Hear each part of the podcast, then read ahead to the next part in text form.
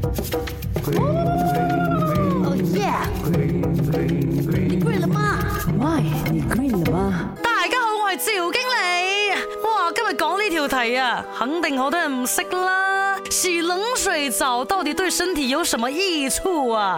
那冷水呢是可以给身体加压的啊。我们的身体呢就具备了一种压力的反应机制，在受到威胁的时候就会自动启动啊，来去保持活命的。没错啦，冷水呀就是我们身体的一个大威胁了，所以它就可以有效的激活了我们身体本能的这个压力反应，让我们加速呼吸了啊，心率加快了，我们全身的血管呢开始进行各种各。这样的变形调整，OK OK，我知道这样子给自己身体压力是不好的。而且为什么我们又要冲冷水澡来去给自己压力呢？